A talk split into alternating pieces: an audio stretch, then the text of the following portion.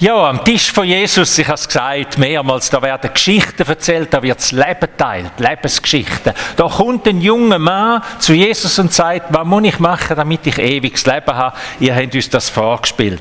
Vielleicht könnte man sagen, die einen bösen Zungen sagen, der ist allweg Sohn von Beruf gewesen, weil es heisst, er hat viel Geld gehabt, so ein junger, junger Kerl schon.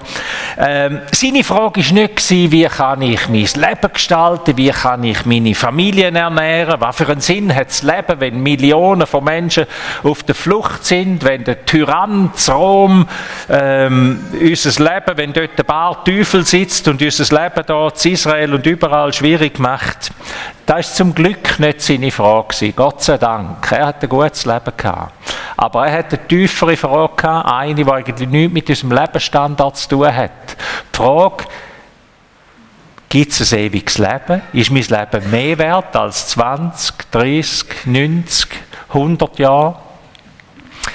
Ähm, und mit dieser Frage kommt er, kommt er zu Jesus.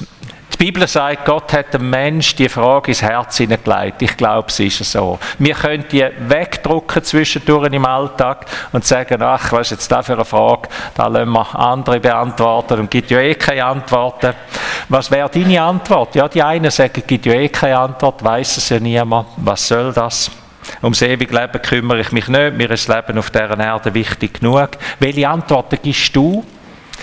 Die Frage sitzt in unserem Herzen, sagt die Bibel, Gott hat sie in unser Herz hineingelegt. Und, und sie hat nicht, sie hat einen Einfluss auf unser Leben jetzt. Es ist nicht nur das Philosophieren auf über irgendetwas, wo dann vielleicht einmal, sondern je nachdem, wie mir die Frage beantwortet hat, hat für mein Leben jetzt eine andere Kraft. Ich glaube, wir haben das in den Liedern jetzt gesungen. Wenn ich weiß, du bist kein Zufall, wenn ich weiß, Gott hat dich geschaffen, so wie du bist, wenn du das weißt und weißt, ich, ich darf ewig leben, ich darf ewig bei ihm sein, dann das macht das ein anderes, das gibt ein anderes Leben. Eine gute Frage, die der junge Mann hat. Er ist also offensichtlich doch nicht nur Sohn von Beruf, sondern stellt sich tiefe Lebensfragen. Und er wollte Gewissheit haben. Und jetzt kommt er eine Antwort über von Jesus. Und es ist so eine typische Jesus-Antwort. Eine ganz typische. Nicht einfach, da hast du ein Rezept, sondern es ist eigentlich mehr ein Spiegel, den er führen nimmt und dem jungen Mann einen Spiegel vor den Kopf hebt und sagt, schau mal da rein und dann hast du die Antwort selber. Eine gute Frage. Jesus sagt dem jungen Mann, äh, weist ihn darauf hin, dass wir nach dem Gebot von Gott leben sollen. Dass doch da der Lebenssinn ist, wenn ihr es auch gespielt habt. Und dann kommt er mit dem Spiegel und dann sagt er, das habe ich alles gemacht wo wir denken, ja, also, hä, alles gemacht, hast du und ich alles gemacht, was wir müssten machen. Da ist das Maul ein bisschen gar voll genommen.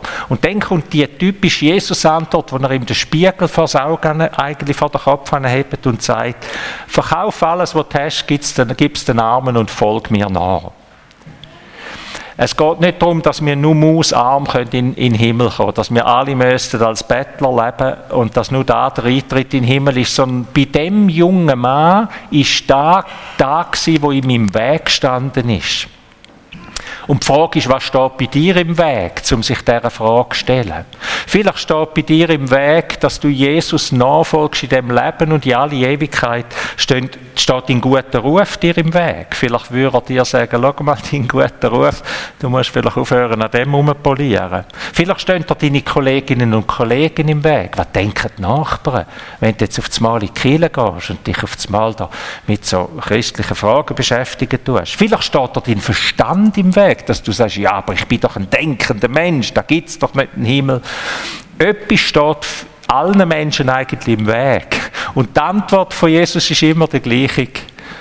Äh, schau her und dann entscheide, ob du mir nachfolgen willst oder nicht. Es gibt äh, nur eine Antwort, folg mir jetzt nach. Folg mir einfach nach, komm, vertrau mir, das ist eigentlich die Antwort, komm, vertrau mir. Wart nicht, bis alles schriftlich hast, sondern vertrau mir einfach, lade dich auf den Weg mit mir ein. Und jetzt merkt der junge Mann, jetzt ist er eigentlich überführt. Es heißt in dieser Geschichte, da habt ihr jetzt glaube ich nicht gespielt, der junge Mann ist einfach weggelaufen. Er hat einen Moment studiert, wo ihm Jesus die Antwort gibt, und dann heißt er sei einfach weggelaufen. Der Petrus, der eine ähnliche Einladung bekommen hat, wo Jesus immer gesagt hat, Petrus, komm, folg mir nach. Von Petrus heißt er hat sein Schiff, sein Fischerbötli stehen und sagt einfach Jesus nachgefolgt. Der hat etwas anderes gemacht.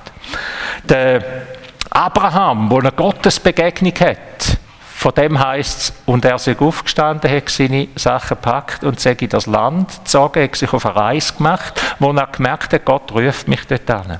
Der Mose, der eine Gottesbegegnung hat der, und der brennende Feuerbusch sieht, der, der sagt, ich muss mehr wissen was ist da los? Da gibt es doch nicht, dass ein Busch brennt und eigentlich doch nicht verbrennt und, und sagt, ich gehe her, ich will mehr wissen. Es gibt verschiedene Reaktionen, wie wir auf die Einladung von Jesus Antwort geben Der reiche junge Mann, der hat sich abgetrüllt, ihm ist etwas im Weg gestanden und andere haben sich auf den Weg gemacht. Und jetzt schließt Jesus mit einem Bild, mit dem Bild vom Kamel und sagt, gell, ein Kamel kann nicht durch ein Nadelöhr durchschleifen. Ob es jetzt das kleine Nadelöhr ist, wo wir dort Nadeln in der Hand haben, oder ob es das Nadelöhr, der Wort hat auch die Bedeutung vom, vom Nachteingang, wo quasi in der Stadt gesichert war und dann hat man können durch, durch das Personentor durchlaufen und hat nicht müssen das ganze Sicherheitstor auftun, wo dann da die ganzen Karawanen und Händler reingelaufen sind. Aber es, beides Mal ist die Antwort ja. Dort durch kann das Kamel nicht schleifen. Es geht nicht. Was steht dir im Weg? Es ist unmöglich, Gott nachzufolgen, wenn uns Sachen, wenn uns zu viel im Weg steht. Und Jesus gibt eigentlich zur Antwort, ihr habt das, noch, ihr habt das besonders gespielt, ihr Konformantinnen und Konformanten. Ihr habt gesagt, äh, wo ihr dann gefragt habt, was soll jetzt da? Da habt ihr gesagt, also, es wäre doch wichtig, dass wir äh, einander gut tun. Jawohl, das ist wichtig. Aber Jesus schließt mit etwas anderem. Er sagt eigentlich, es ist nicht möglich, dass das Kamel dort durchgeht. Aber bei Gott ist es möglich. Es ist nicht möglich, dass wir unbeschadet durchs Leben kommen. Und einmal sagen so, also wenn einer das ewige Leben verdient hat, dann ich. Das ist unmöglich. Aber bei Gott ist es möglich. Und wir merken ein bisschen, was das heißt. Das heißt, wir können es nicht leisten, sondern Gott schenkt es uns. Er schenkt uns ewiges Leben. Einfach, wenn wir ihm unser Leben anvertrauen und sagen, ich mache mich mit dir auf den Weg, ich glaube dir, dass du Gutes für mich hast. Und so feiern wir jetzt dann auch das Abendmahl. Das ist eigentlich die Einladung an den Tisch. Am Abendmahl sagt uns Gott, da sagt uns Jesus Christus, ich bin gekommen, um dir das zu schenken, was du selber nicht machen kannst. Du kannst nicht ein reines Leben führen. Du kannst nicht alles richtig machen im Leben. Du wirst nicht ohne Tränen durchs Leben durchkommen. Aber ich gebe dir alles, was du brauchst. Und ich stehe zu dir bis in alle Ewigkeit. Und für das sagt er, nehmt, das ist mein Lieb, ich gebe alles für euch. Nehmt, das ist mein Blut, ich habe mein Leben für euch hingegeben. Das ist der Kelch vom neuen Leben. Ich möchte beten mit uns, lade euch ein, dass wir beten und bleiben sitzen dazu. Lieber Herr, jetzt kommen wir zu dir und wir schütten dir unser ganzes Herz aus, innerlich. Es tut uns leid, dass wir vielmal Prioritäten im Leben falsch setzen, wie der junge Mann in der Geschichte. Dass uns Materielles oder was auch immer wichtiger ist, als du selber, als tiefe Leben. Vergib uns, wenn wir auf falschem Weg sind und führe uns auf den richtigen, auf den richtigen Weg. Danke, dass wir in einem Land dürfen leben, wo Frieden und Freiheit herrscht. Und tief traurig bitten wir dich heute Morgen, stehen all diesen Menschen im Krieg bei. Millionen, Tausende und Millionen von Menschen, die Angst um ihr nacktes Leben haben, in der Ukraine und überall auf dieser Welt. Hilfe ihren Ängsten, Hilfe allen Entbehrungen, tröst sie in der Not und dann, wenn es dunkel ist, schützt du sie. Und wir bitten dich für all die, die Macht über Tausende und Millionen von Menschen haben, dass du sie zum Frieden leitest. Red du zu ihnen, dass sie, dass sie dieser Lebensstimme einfach folgen müssen. Du bist der Herr über allem. Und in der Stille, da wollen wir jetzt für die Nöte beten und für die Tränen. Und wir wollen dich über dem, was uns auf dem Herz liegt, einfach bitten, erbarm dich, Herr.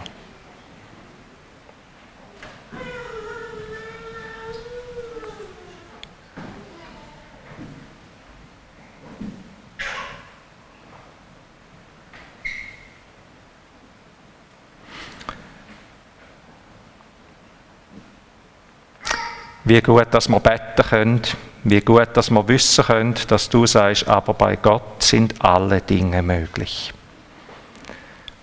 Bitte hilf unseren Alten und Kranken, hilf allen, die in Ehen und Familien den Weg fast nicht mehr sehen miteinander.